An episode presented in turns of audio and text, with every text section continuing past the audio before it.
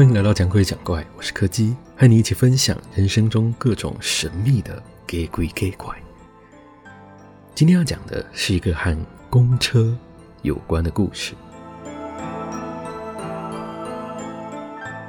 以前年纪还小的时候，常常会在电视上看到来宾分享他们在各地遇到的诡异故事。可能是因为从小就搭公车上下学的关系，所以自然而然就对这种题材的故事印象非常深刻，但是我没有想过，我也会有自己遇到的一天。在智慧型手机开始流行之前，每次我在搭公车的时候，都会刻意挑选最后一排，靠近车门那一侧靠窗的位置。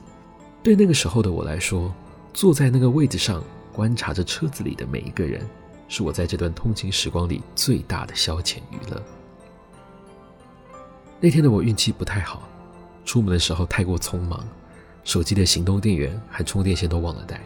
虽然我已经尽可能的节省使用了，但它仍然是在我搭上公车之前就耗尽了电力。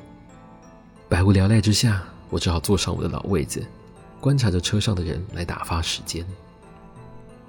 那时候已经是晚上八点了，车上的乘客稀稀落落的。真要说观察，好像也没有什么有趣的。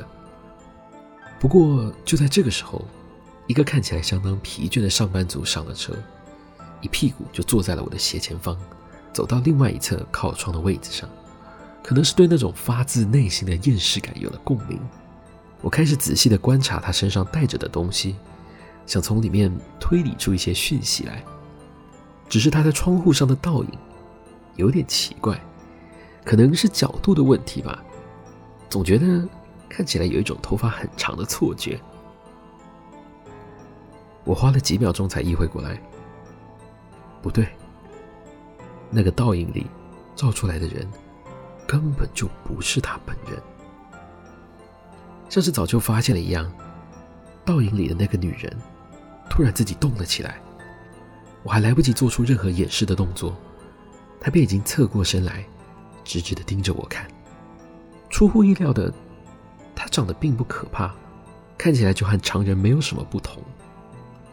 只见他露出了一抹浅浅的微笑，慢慢的将食指靠到了他的唇边。